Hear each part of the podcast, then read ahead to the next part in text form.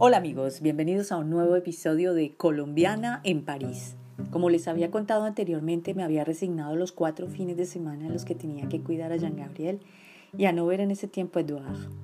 Juan David había traído una tele para que la soledad al regresar del babysitting fuera más llevadera. Y además, el objetivo era de aprender bien, bien francés a través de la televisión. La banda de los cuatro amigos había acordado acompañarme esos cuatro fines de semana y así lo hicieron. Muchas veces fuimos todos al Jardín de Luxemburgo y a pasear cerca de Notre Dame de París. Además me ayudaban a empujar la poussette. ¿Recuerdan el cochecito pesado? Era realmente delicioso estar en la compañía de ellos. El tiempo se había vuelto menos frío, los días eran más azules y ya me había acostumbrado al frío del invierno en París. En el momento de llegar al apartamento, escuchaba los mensajes del contestador con la voz de Edouard diciéndome Oh, ma pauvre Claudia, je pense à toi. Gardes Jean-Gabriel, bon courage. Je suis en train de me mettre d'accord pour euh, fixer un rendez-vous avec mes amis à 20h le jeudi. Oh, Claudia, yo pensándote aquí. Y tú cuidando a Jean Gabriel. Buena suerte. No olvides que quiero presentarte a mis amigos. Estoy poniéndome de acuerdo para fijar una cita el próximo jueves hacia las 8. Todos se reían de mí cuando pasaba una y otra vez el cassette del contestador. Ay, voy a pasarlo otra vez porque es que no entiendo. Sí, sí, sí. Ayúdame, Patricia, ayúdame a traducir. Sí, dice sí, que el jueves hacia las 8. Juan David se reía de mí y me decía, sigue pasando el cassette. Y verás, bueno, ya se va a romper ese cassette de tanto pasarlo. Mejor veamos los guiñol de la info, de la info que ya va a empezar. Sí, vamos a ver los guiñol, encendamos el televisor, sí.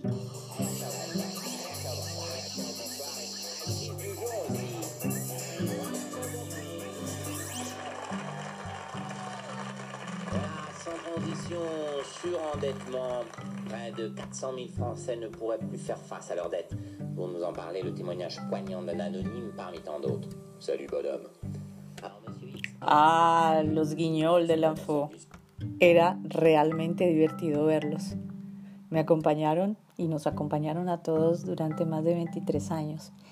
El Guiñol de Lanfo finalizó en 2018, en junio exactamente, junio del 2018 era realmente la crítica más mordaz que había conocido en mi vida.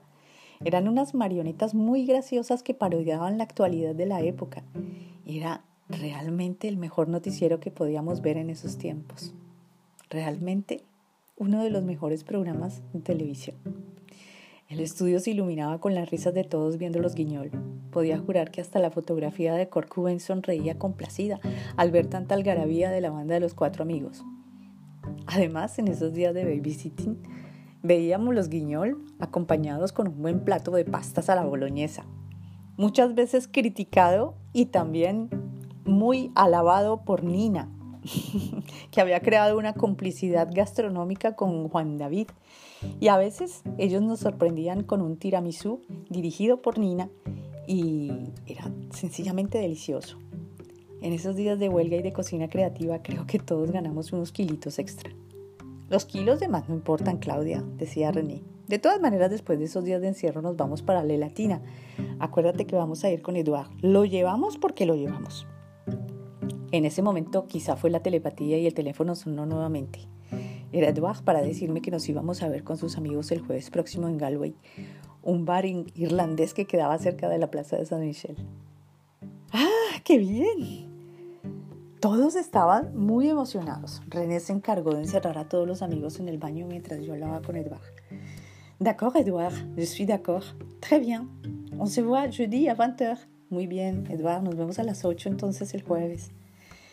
Ellos, cuando colgué el teléfono, no me dejaban hablar. ¿Y qué pasó? ¿Qué pasó? Entonces, eh, ¿el jueves? ¿El jueves a las 8? ¿El jueves a las 8? Mm, sí, claro. Ay, estoy nerviosa. Nosotros también. Claudia, te vamos a arreglar y vas a quedar muy linda, decía Nina y decía Patricia también.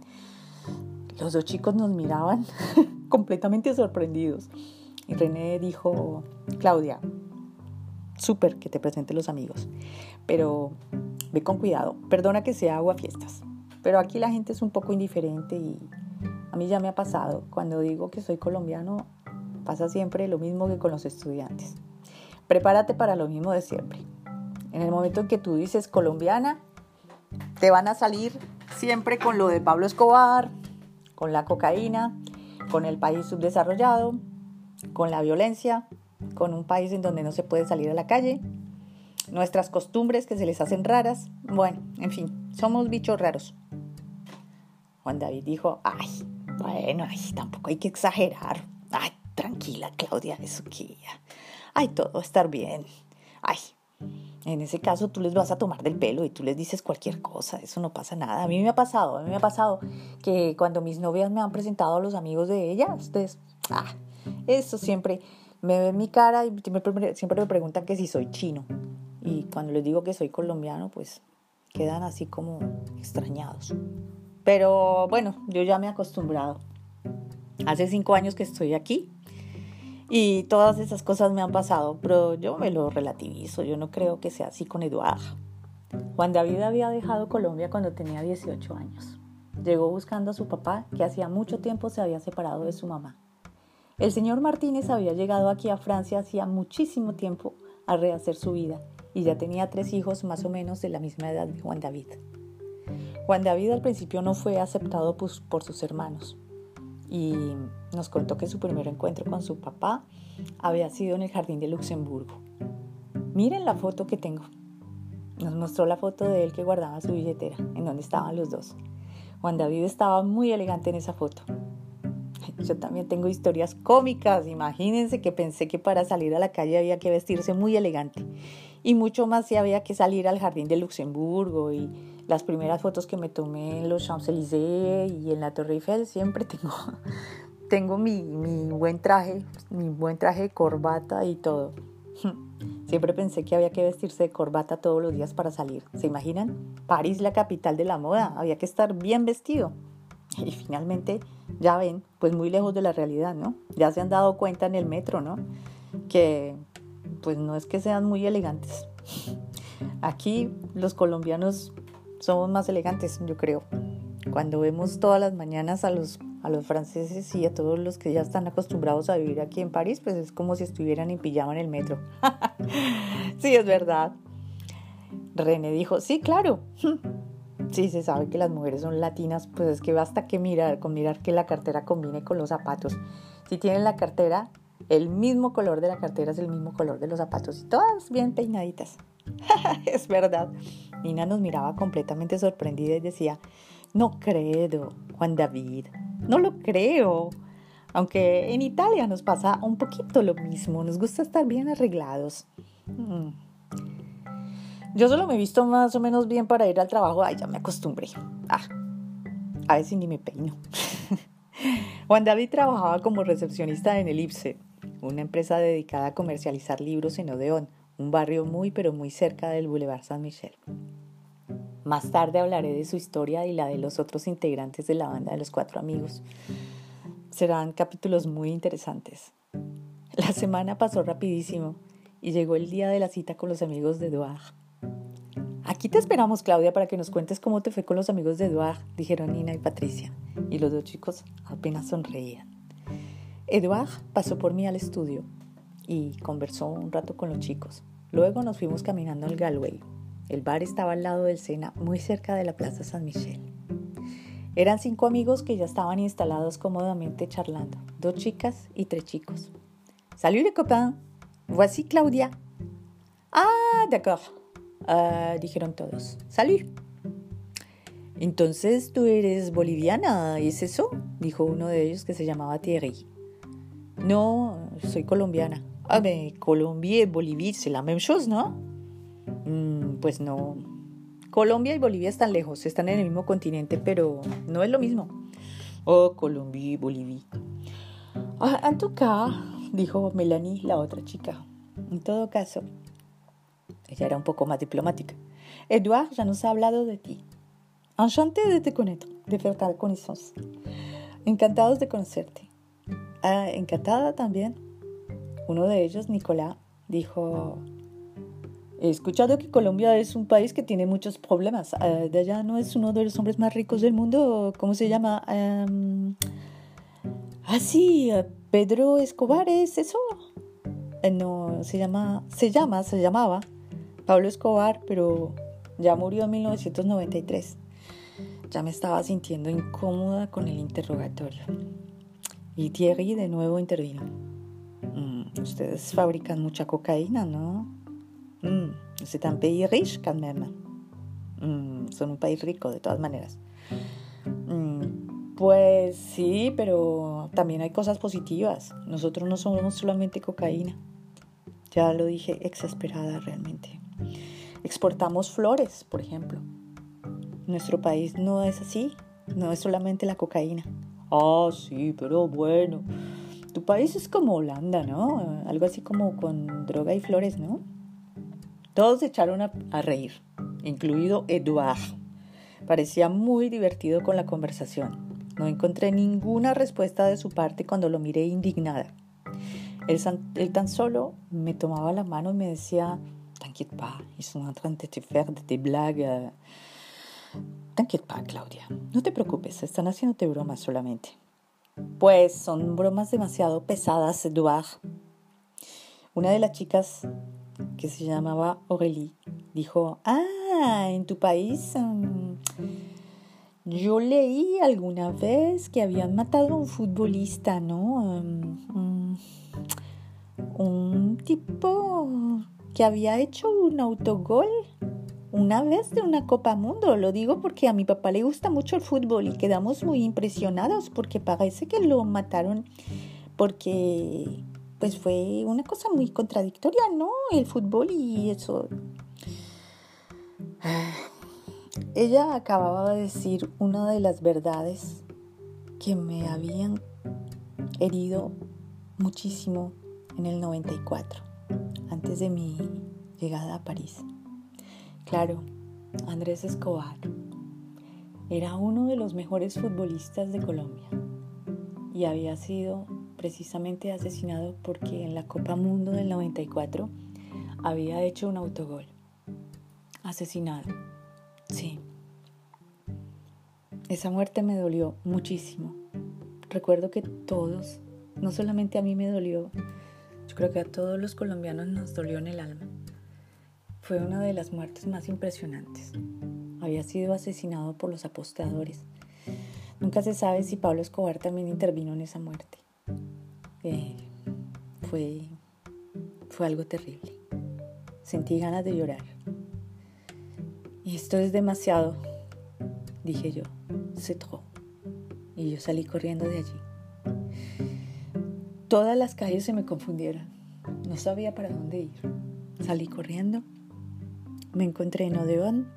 Recorrí sus calles corriendo y detrás de mí estaba Eduard diciéndome, si te play Claudia, si te de blaga.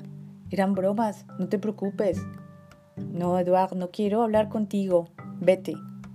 René tenía toda la razón. ¿Cómo poder soportar esto? Nunca me había sentido tan mal.